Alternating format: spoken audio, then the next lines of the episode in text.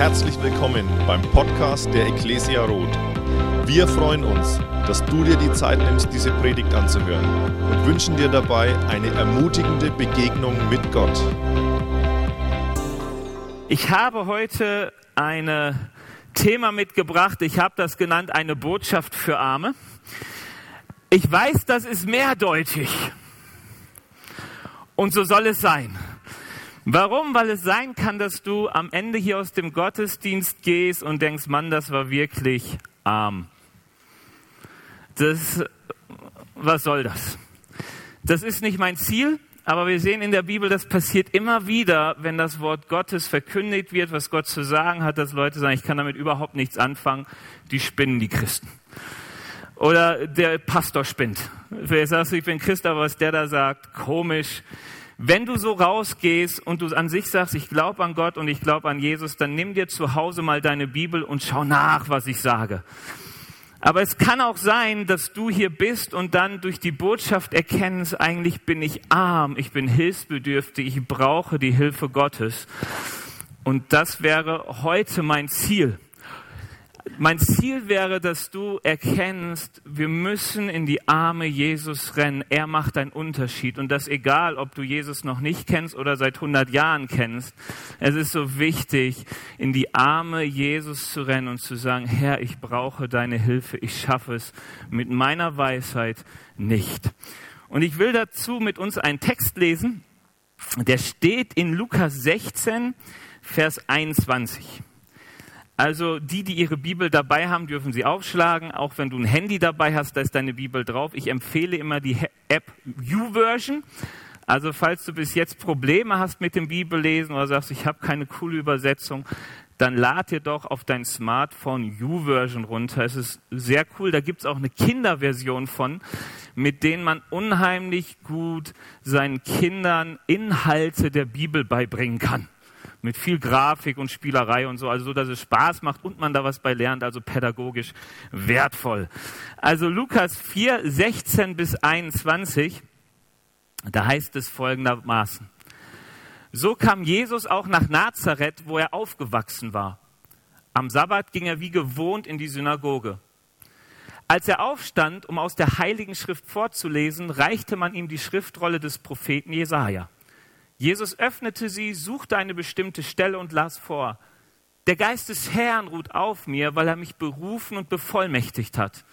Er hat mich gesandt, den Armen die frohe Botschaft zu bringen. Ich rufe Freiheit aus für die Gefangenen. Dem Blinden sage ich, dass sie sehen werden und den Unterdrückten, dass sie von jeder Gewalt befreit sein sollen. Ich verkünde ihnen ein Jahr, in dem der Herr seine Gnade zeigt. Jesus rollte die Schriftrolle zusammen, gab sie dem Synagogendiener zurück und setzte sich. Alle blickten ihn erwartungsvoll an. Er begann. Heute, wo ihr diese Worte hört, hat sich die Voraussage des Propheten erfüllt. Ah, ich hoffe, ihr findet dieses Wort so cool, wie ich es fand, als ich dachte, ich muss darüber heute predigen. Das erste, was wir sehen, Jesus hatte eine gute Gewohnheit. Er ging samstags früh in die Synagoge, in den Synagogengottesdienst. Also falls du sagen möchtest, hey, ich möchte ein guter Nachahmer Gottes sein, Nachahmer Jesus sein, ich will ihn ähnlicher werden, dann ist das, was du heute tust, schon mal nah dran. Und wenn du das zu einer Gewohnheit entwickelst, dann hast du schon ein Stück Jesus-Ähnlichkeit, weil Jesus-Ähnlichkeit bedeutet ja auch, nach der Gewohnheit jeden Samstag in die Synagoge, beziehungsweise für uns jeden Sonntag in den Gottesdienst. Und das nächste Wort, das es da, was da steht, ist dann, Jesus stand auf und man reichte ihn die Tora. Was man daran sieht, ist, dass der Gottesdienst schon etwas fortgeschritten war, weil interessanterweise ist der Synagogengottesdienst von einem christlichen, kirchlichen Gottesdienst hier gar nicht so anders vom Ablauf her. Also man sang Psalme, du könntest sagen, man sang Lobpreislieder. Also du wirst merken, dass oft in den Liedern, die wir singen, Bibeltexte verarbeitet sind. Ähm, dann las man Abschnitte aus dem Tenach, aus dem Alten Testament, würde man sagen, aus dem Mosebuch, aus den Schriften, aus den Propheten. Und ähm, dieses wurde dann kommentiert. Und wenn das Prophet, das kam so zum Schluss, also als zweiter Leseabschnitt, Jesus stand auf und man sagte, komm hier, waren ja keine Bücher, waren Rollen, das wisst ihr, ähm, die reichte man ihm und sagte, komm, lies vor. Oder er stand auf und man gab ihm das, er sollte vorlesen. Und er stand auf, las diesen Abschnitt, den ich vorgelesen habe, und setzte sich wieder. Was darauf folgte, war ganz normal. Der Prediger stand auf zum Lesen und setzte sich hin, um das zu kommentieren. Also normalerweise müsste ich jetzt in Sitzen predigen, wenn man der Tradition folgt. Ähm, wäre schön, aber ich bin immer so wibbelig und halb nervös. Deswegen ist es besser für mich, ich stehe und ihr seht mich hier vorne rumzappeln.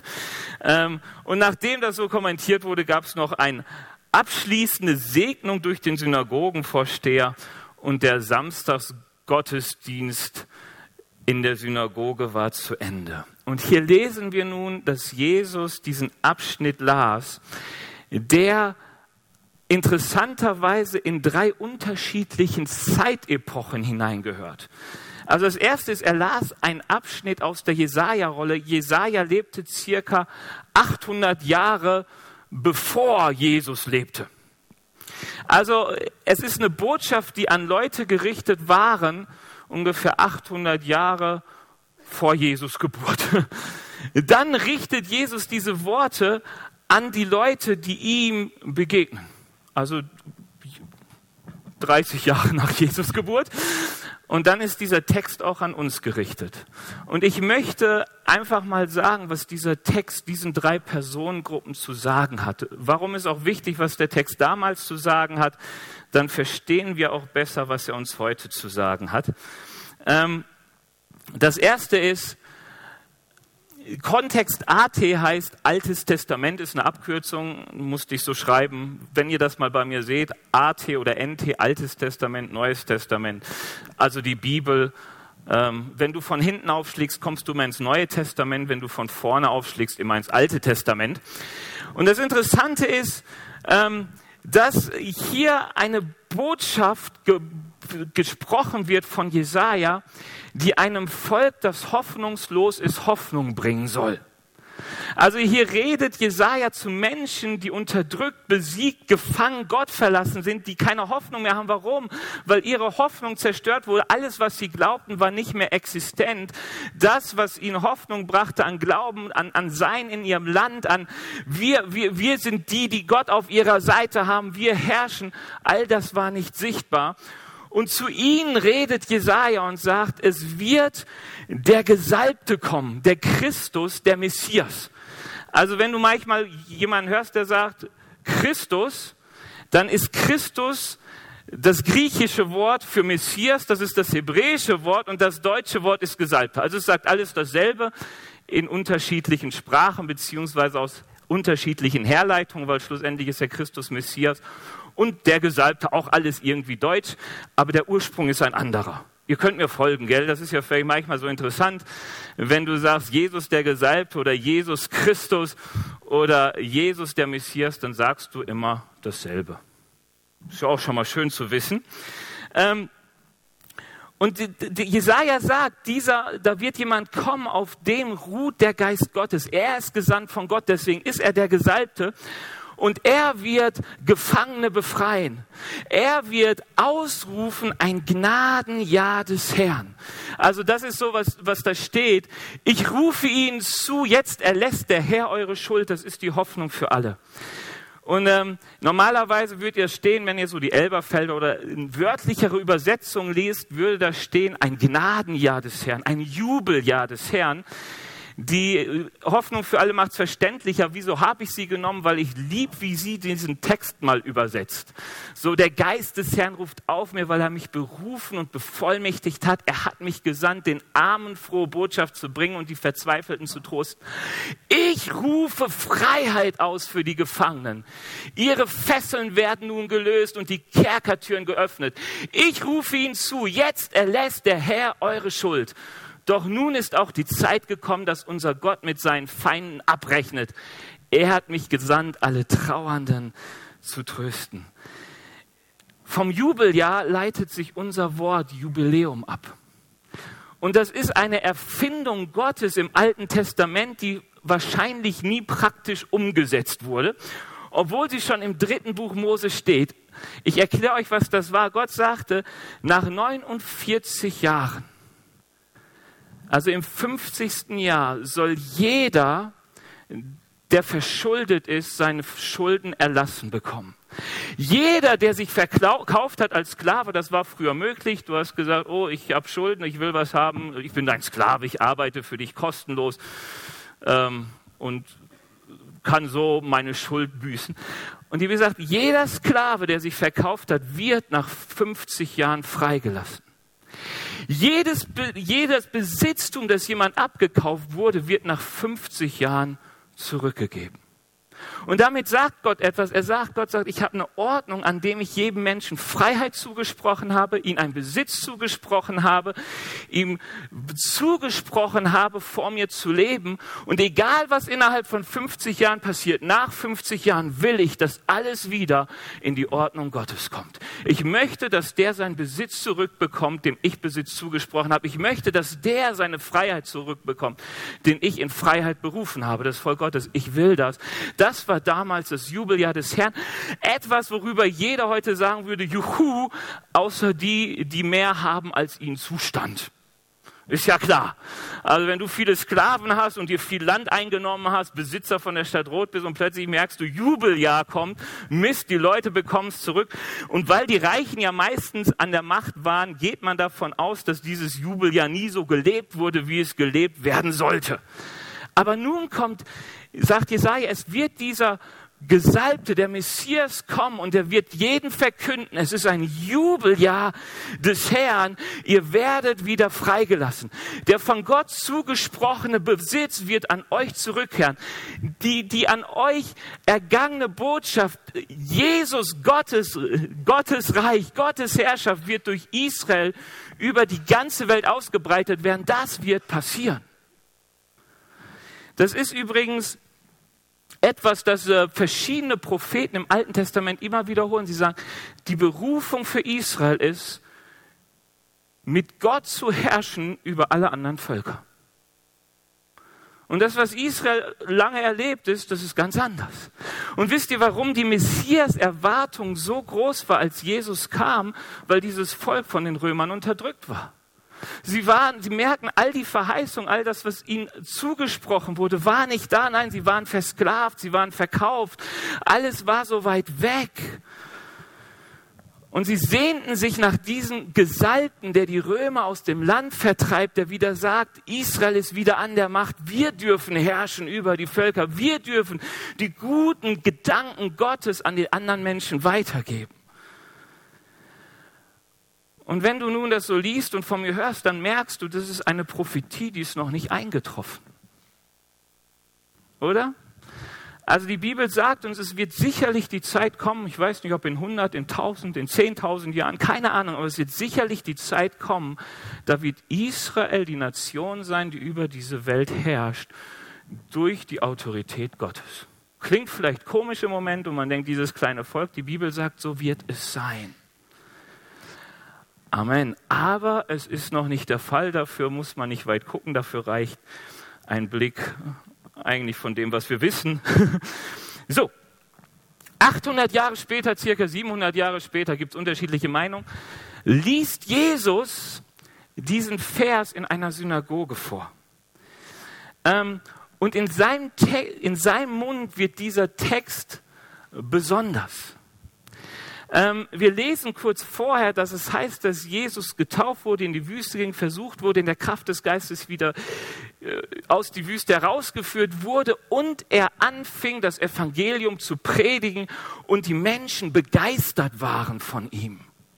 Und nun kommt dieser Newcomer, dieser Influencer, ich weiß nicht, wie man ihn heute nennen würde, den, der gerade so in ist, kommt in seine Heimatstadt zurück und darf natürlich das Wort verkünden in der Synagoge. Würden wir ja auch so machen, oder?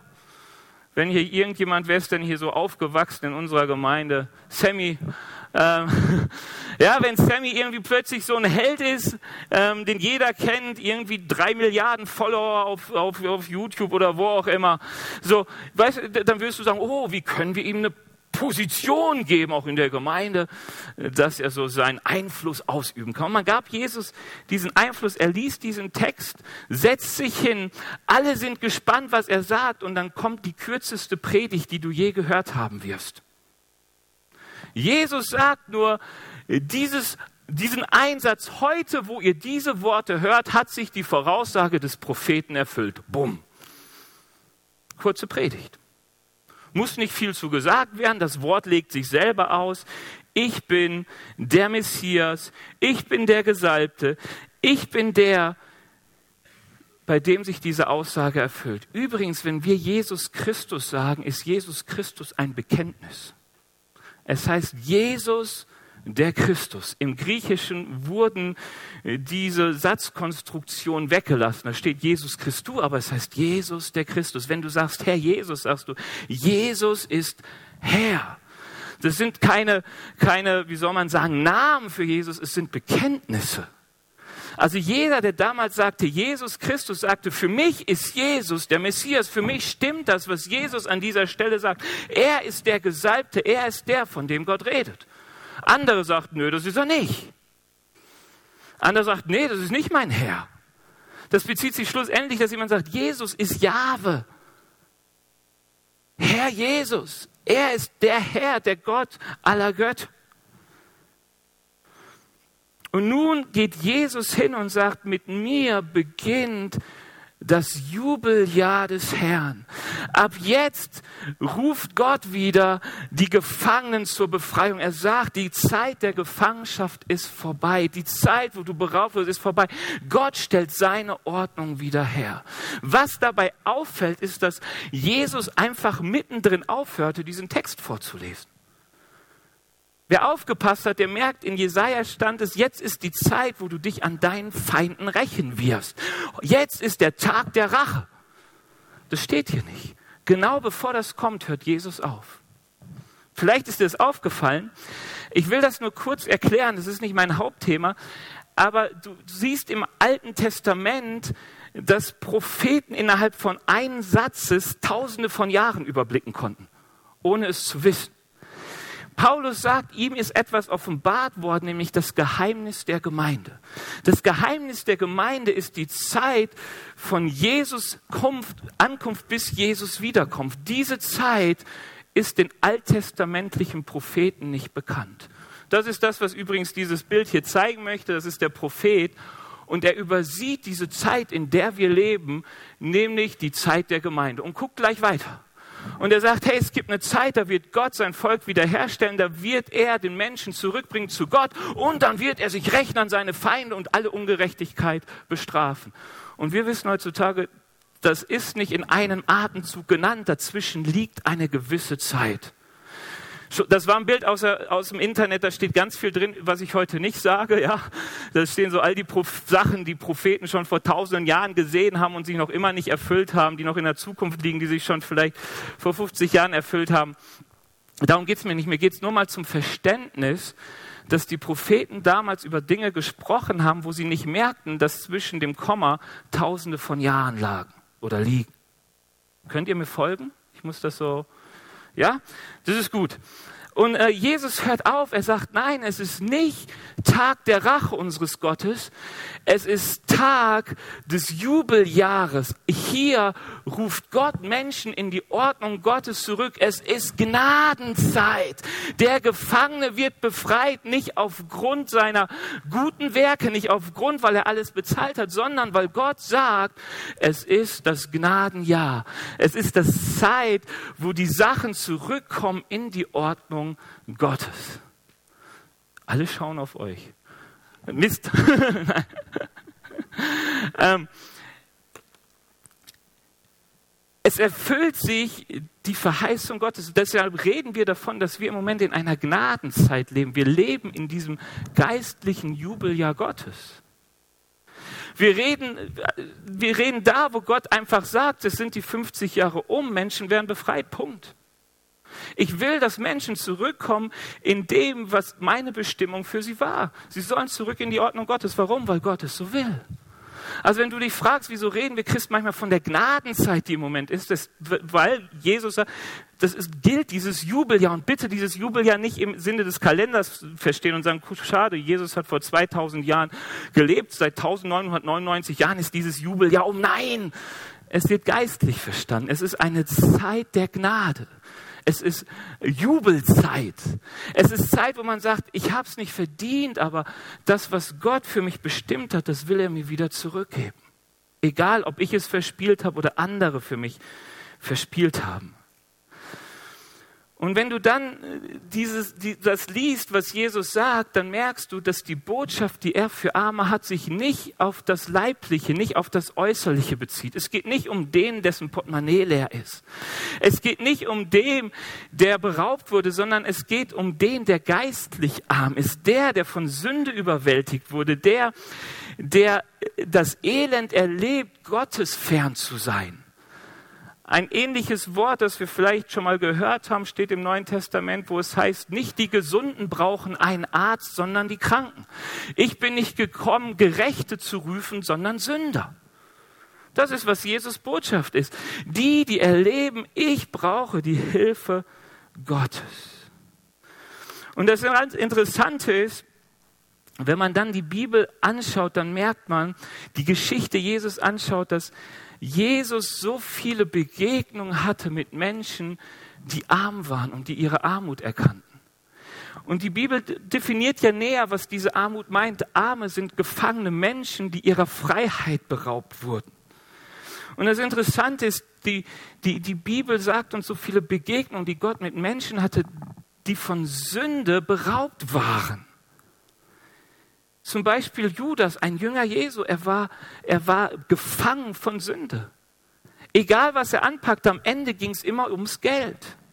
Ich weiß nicht, wie es dir geht, vielleicht merkst du auch, egal wie ich da raus will, am Ende geht es immer ums Geld, gefangen. Petrus war ein Gefangener von Menschenfurcht.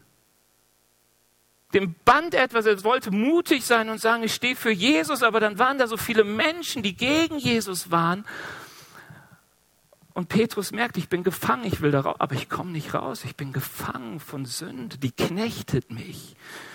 Sie spricht sogar von Maria, die sieben Dämonen hatte.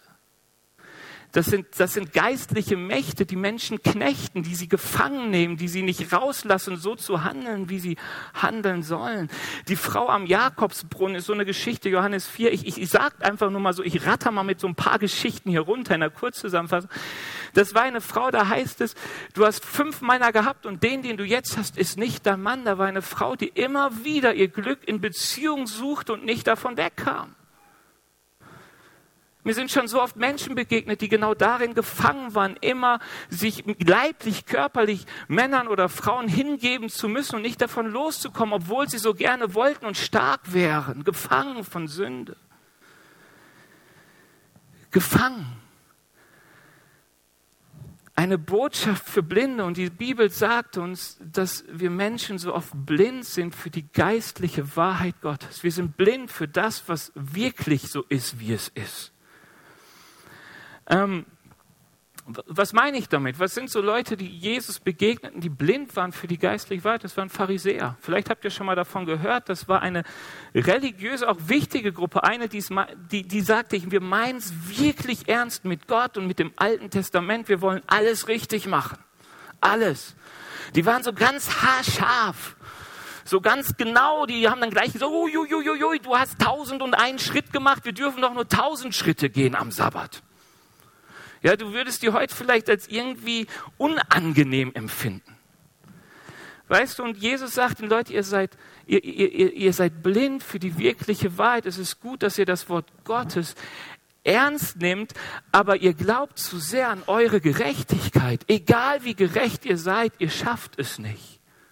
Das ist manchmal auch etwas, was uns gesagt ist. Wir sind manchmal so blind, religiös ver, ver, verblendet, ähm, dass wir denken, wir sind gut genug, un, unsere Werke, wie wir, wie wir es handeln, wie wir mit Gott umgehen, das passt schon vor Gott.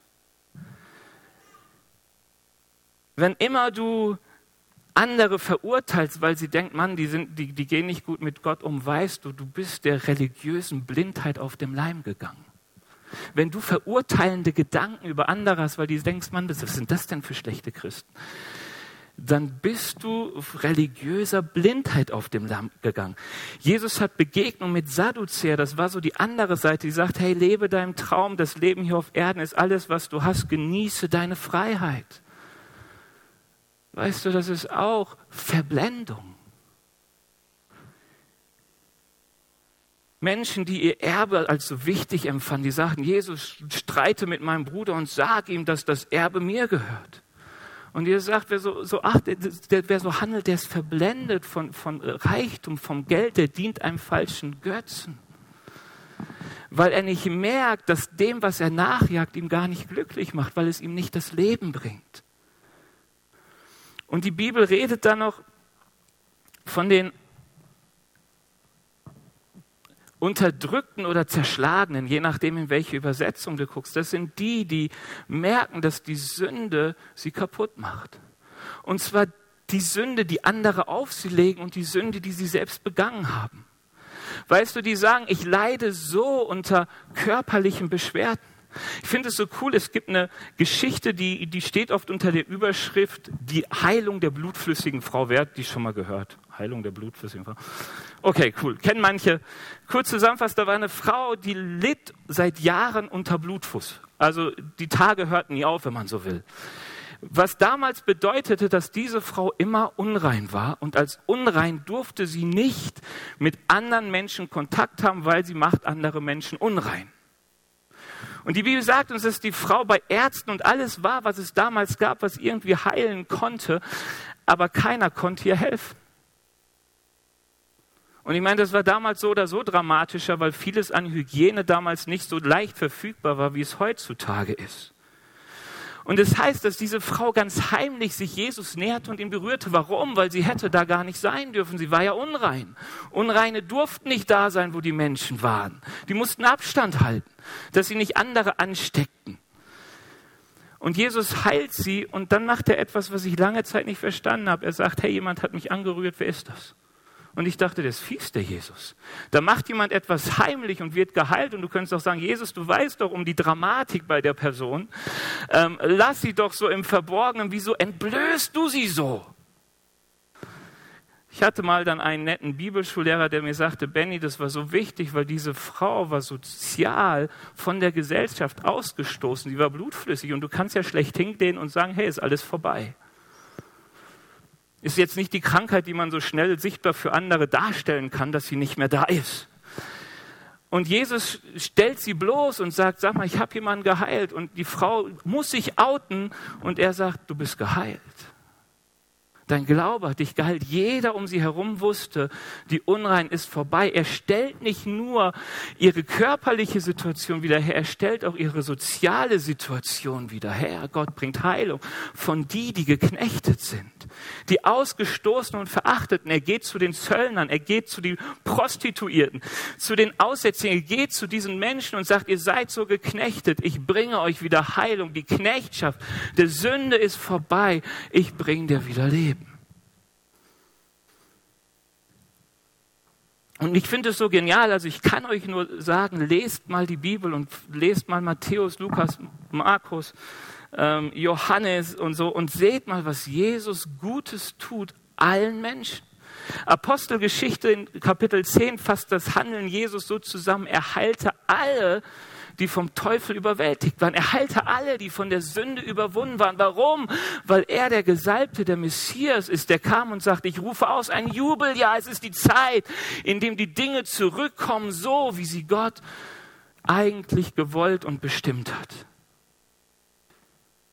Das ist die gute Botschaft, das ist das Evangelium. Evangelium, die gute Botschaft, die Siegesbotschaft verkündet dir, Sünde ist gebrochen, sie muss keine Macht mehr über dich haben. Gott stellt wieder her.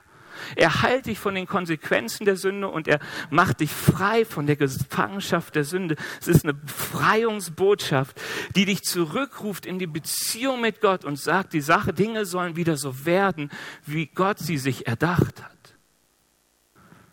Oh, danke, das Amen war gut, du darfst es noch lauter sagen.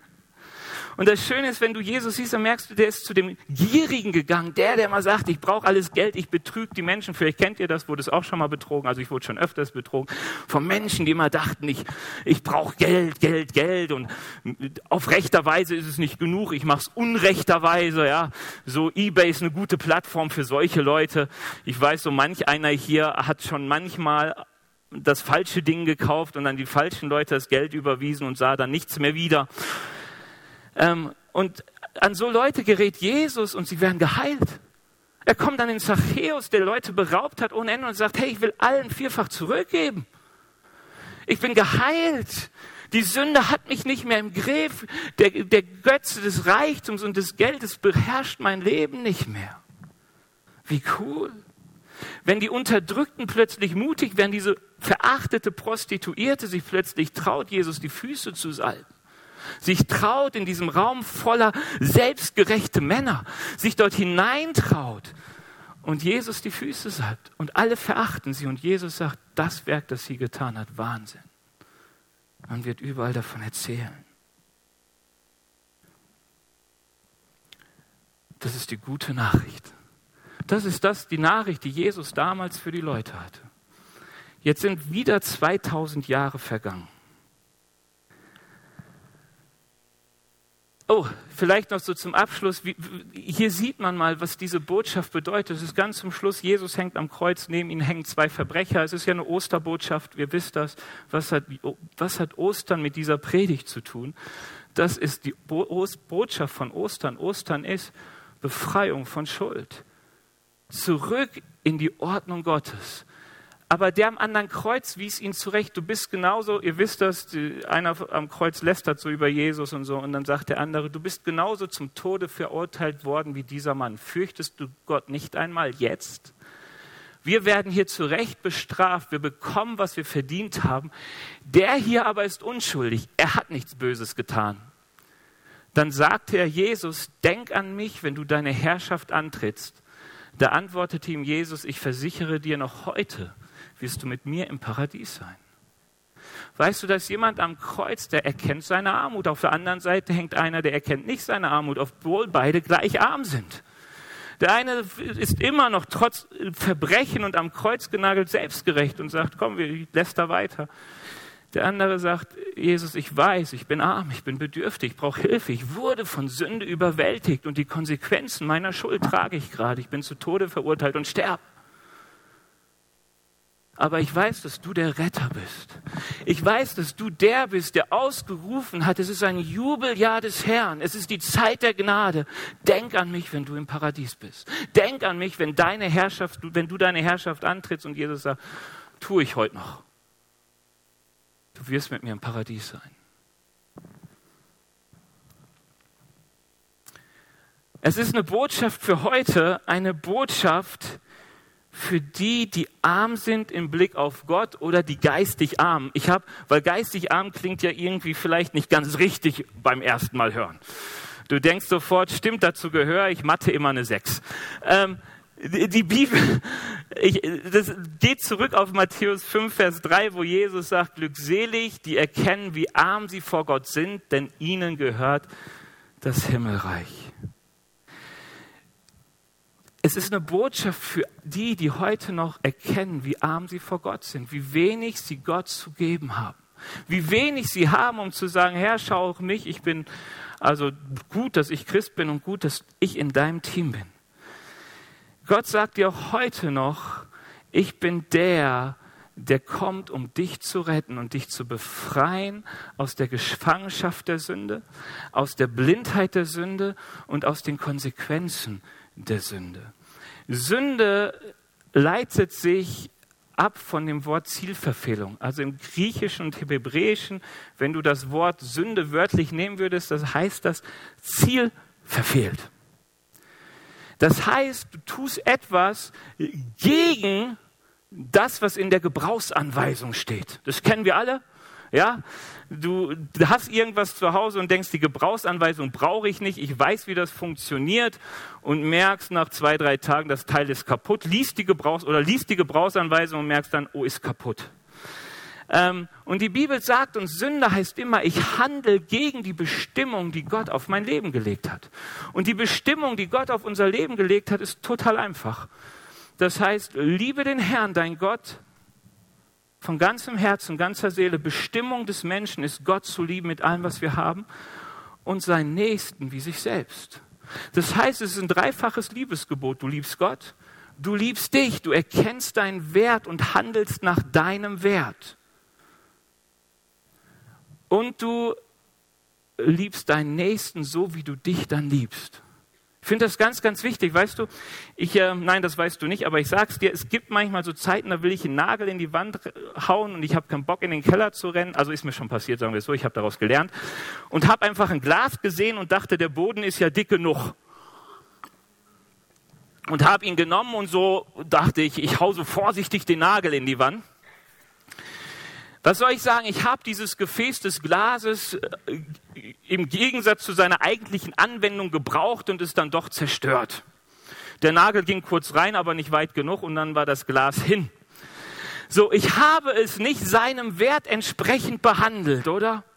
Äh, es war jetzt nicht irgendwie so ein tolles irgendwie Kristallglas oder so, also es war schon sowas, was jetzt in sich auch günstig war, also es war nicht von meiner Oma oder meinen Eltern, also, aber trotzdem habe ich es misshandelt. Ich habe es misshandelt. Es gäbe Gegenstände in meinem Haus, die könnten das besser und würden sich gebraucht fühlen. Ich denke, hätte das Glas Gefühle, hätte es sich missbraucht gefühlt. Ähm, und die Bibel sagt, so sind wir. Wir erkennen unseren Wert nicht, wir erkennen den Wert des anderen nicht, wir wissen nicht unsere Bestimmung und das ist Sünde. Es macht alles am Ende kaputt. Es entehrt Gott, es entehrt mich und es entehrt meinen Nächsten. Und bei vielen Sünden ist es auch so. Ich, ich komme noch ein bisschen näher drauf ein und dann bin ich auch fast am Ende. Also Sünde heißt immer an diesem Gebot Gottes, ihn zu lieben, Gott, seinen Mitmenschen und sich selbst zu lieben, zu scheitern. Das Problem ist, wenn wir über Sünde reden, dass Sünde grundsätzlich unserer Gesellschaftsphilosophie widerspricht. Ich weiß nicht, ob dir das schon aufgefallen ist, aber man spricht heutzutage nicht mehr über Sünde so viel. Man sagt nicht mehr so, oh Mann, da, da läufst du wirklich falsch, du lebst gegen deine Bestimmung. Also wenn man es überhaupt sagt, dann weil jemand nicht tut, was er für richtig hält. Also die meiste Zeit, das sehen wir schon in der Bibel, denken die Menschen, das, was ich für richtig empfinde, wenn ich danach handle, dann ist das auch richtig. Also so haben es Menschen schon immer definiert, so von sich aus. Und Gott sagt, nein, nein, nein, nein, so wirst du immer Knecht der Sünde sein. So wirst du immer die Konsequenzen der Sünde tragen, ähm, weil Sünde definiert sich immer von Gott her, von der Gebrauchsanweisung, die er geschrieben hat. Und weil ähm, es manchmal so schwierig für uns zu verstehen ist, was ist denn Sünde, gibt es in der Bibel Sündenregister. Ich weiß nicht, ob ihr schon mal davon gehört habt. Das klingt schon komisch. Das ist komisch. Da heißt es sind einfach so, was Paulus schreibt, und jeder, der Unzucht, Lügen, Lästerung, was weiß ich nicht tut und macht und so wird das Himmelreich nicht erben. Galater 5. Dies sind die Werke des Fleisches. Unzucht, Unreinheit, Zügellosigkeit, Lügen, Lästerung und so weiter. Und dann liest du das, da gibt es fünf, vier, fünf, sechs, ich weiß gar nicht, gibt Sündenregister im Neuen Testament. Warum stehen die da? Um uns ein schlechtes Gewissen zu machen? Geht auf jeden Fall. Also du kannst, du kannst immer mit dem kommen, wenn du jemanden siehst und sagst, guck mal hier, was da steht. Wer lästert, der wird das Himmelreich nicht erben. Hab dich gesehen, Pech. So sind Christen in der Vergangenheit schon aufgefallen. Ist dir vielleicht auch schon aufgefallen. Aber weshalb sie das schreiben, weshalb es in der Bibel steht, ist eigentlich nicht, um uns zu verurteilen, sondern um uns darauf aufmerksam zu machen, dass wir gefangen sind dass wir noch nicht in die Freiheit sind, in die uns das Jubeljahr des Herrn hineinruft. Weißt du, überall da, wo ich Sünde tue, bin ich, wenn schon gefangen, bin ich blind oder werde zerstört. Da bin ich, da, da, und da, wo ich zerstört werde, fange ich an, andere zu zerstören, weil ich behandle mich selbst nicht nach meinem Wert, kann ich auch andere nicht nach ihrem behandeln. Und ich glaube, das hat damit zu tun, dass der, der uns gefangen hält, nicht will, dass wir verstehen, dass es Jubeljahreszeit des Herrn ist, dass es Zeit zum Jubeln und sich zu freuen ist an unserem Gott. Dass er uns immer noch belügt und sagt, nein, nein, nein, nein, nein, du bist gefangen. Weißt du, was, Sünde hat so oft mit Scham zu tun, so oft mit Wertlosigkeit zu tun. Warum? Weil es uns den Wert raubt, den Gott uns gegeben hat. Deswegen hörst du so oft, so oft Lügen und versuchst Sachen gut zu reden und versuchst Sachen irgendwie nett zu reden. Wir haben, um es auf den Punkt zu bringen, als Gemeinde vor ein paar Monaten gedacht, komm, wir schreiben mal diese Sündenregister so, dass wir sie auch heutzutage in unserer Gesellschaft verstehen. Sie sind Teil des Entdeckekurses, ähm, wo wir darauf rausgehen, wie wichtig es ist zu verstehen, dass Gott uns befreit und es ein Leben gibt, das über das hinausgeht, was wir gerade erleben. Wir dürfen in Freiheit leben ohne uns selbst und andere zu verletzen, ohne immer gegen Gott zu sündigen, immer das Ziel zu verfehlen. Ähm, ich habe das mal mitgebracht. Gut nicht. Also ihr dürft es mal lesen und gucken, ob ihr euch ertappt fühlt. Ähm, wieso haben wir das aufgeschrieben und gedacht, mal, es ist so wichtig, darüber zu reden, weil wir glauben, es ist so wichtig, in die Freiheit zu kommen, in die uns Christus beruft. Es ist so wichtig zu erkennen, wenn wir noch gefangen sind. Es ist so wichtig zu erkennen, wenn wir blind sind für Dinge, wo Gott sagt, nein, die geistliche Wahrheit ist anders, du glaubst Lüge. Und es ist so wichtig, dass wir erkennen, Gott ruft raus aus den Konsequenzen der Sünde. Ähm, ich gehe euch das mal durch. Was heißt zum Beispiel, gefangen von Sünde zu sein? Wir können hier zum Beispiel nehmen, hey, vielleicht Zügellosigkeit. Weißt du, es gibt Menschen, die können sich in gewissen Punkten nicht beherrschen, wo sie sich eigentlich gern beherrschen würden. Sie merken eigentlich, will ich Alkohol genießen, aber ich trinke immer zu viel. Ich bin abhängig von diesem Problem. Ähm, ich, ich, ich kann mit Geld nicht umgehen. Ich bin verschuldet und das Interessante ist ja, dass Sünden oft andere mitziehen.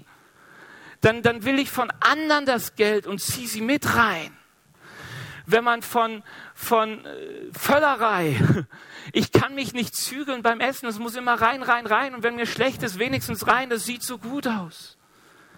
Weißt du, wenn du gefangen bist von Sünde, wo du merkst, ich will da eigentlich raus, aber es hat mich, ich komme nicht raus, diese Süchte, die man so manchmal mit sich rumführt. Weißt du, Süchte heißt einfach, dass ich nicht frei bin, sondern dass mich etwas knebelt, was nicht gut für mich ist.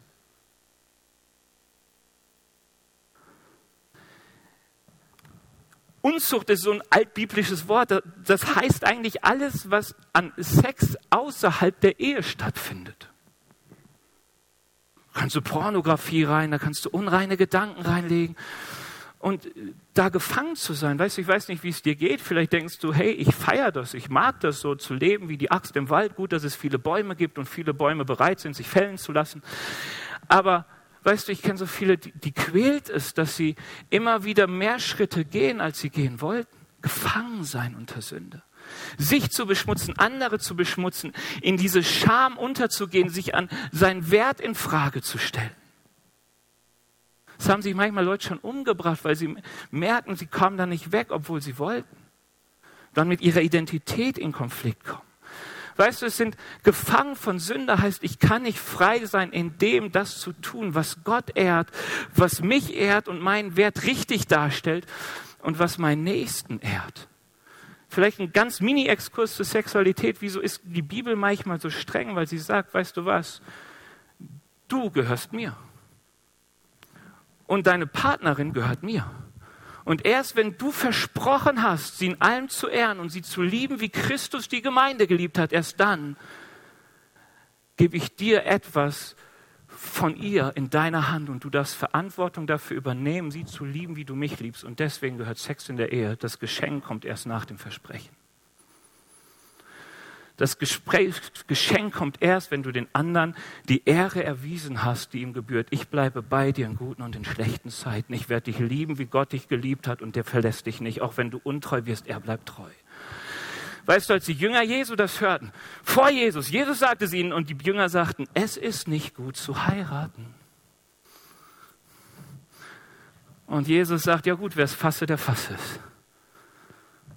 Manchmal überschlägt uns der Anspruch, aber Sünde zerstört. Und wir leben in einer Gesellschaft, die von Sünde zerstört ist. Warum? Weil Sünde blind macht.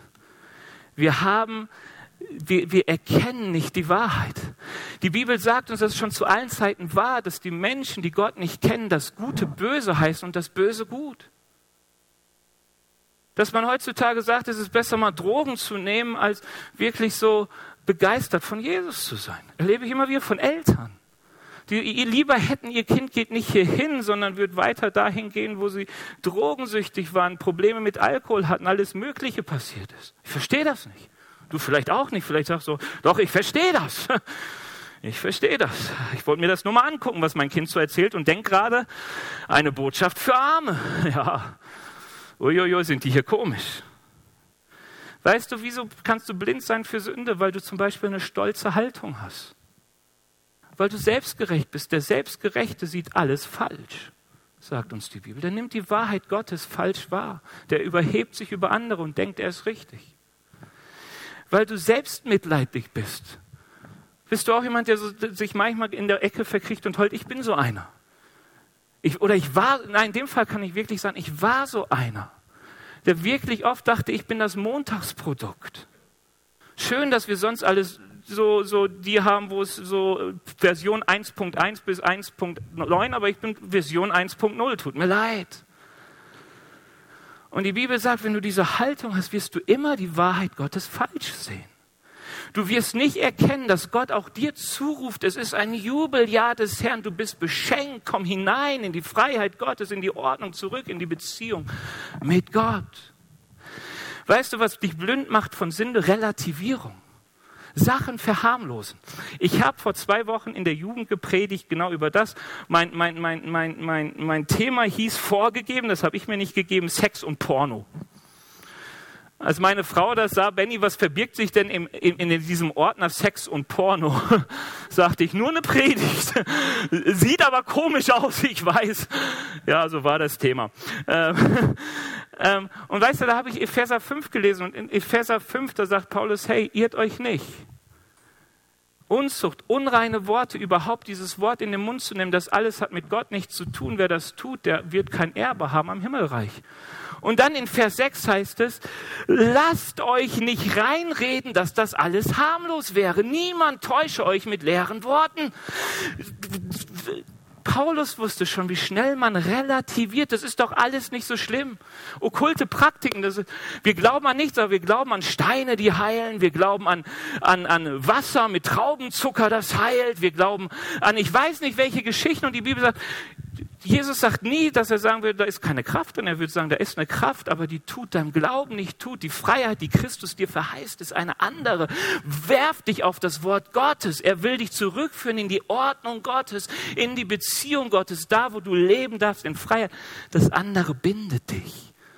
Das bringt Offenheit für Angst in dein Leben, von Gebundenheit, von, oh, da muss ich ja noch, sonst bin ich ja nicht geschützt.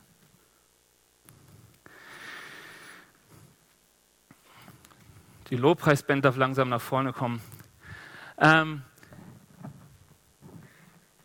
zerschlagen von Sünde. Weißt du, wir leiden alle unter Sünde. Wir leiden alle unter Sünde. Sünde, die wir selbst getan haben und weil Leute gegen uns gesündigt haben.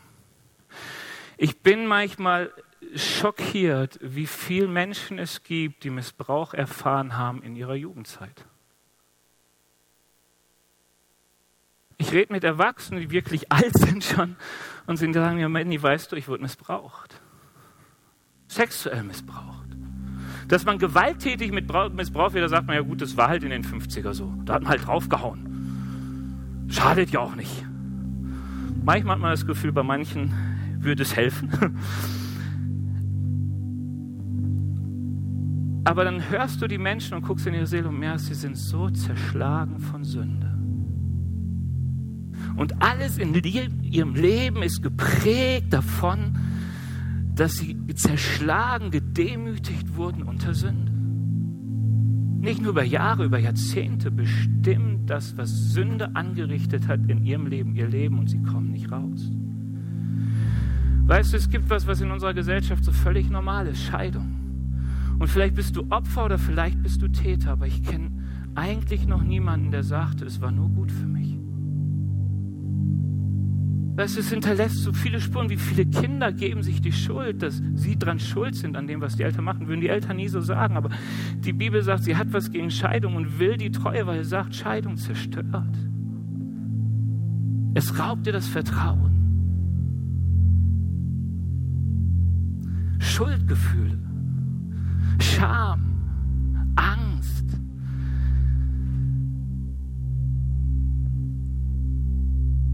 Täter oder Opfer, Gott sagt, ich will, dass du zu meinem Thron kommst. Heilung, Befreiung. Ich stell wieder her. Weißt du, Paulus war von sich aus ein Mörder von Christen und Gott ruft ihn und sagt, hey, ich zeige dir einen besseren Weg. Es ist das Jubeljahr des Herrn, es ist Gnadenzeit. Komm hier zu mir. Ich beschenke dich und befreie dich. Die Bibel sagt uns, das Altes Neues Testament, sie sagt, heute, wenn du die Stimme Gottes hörst, verschließe dein Herz nicht.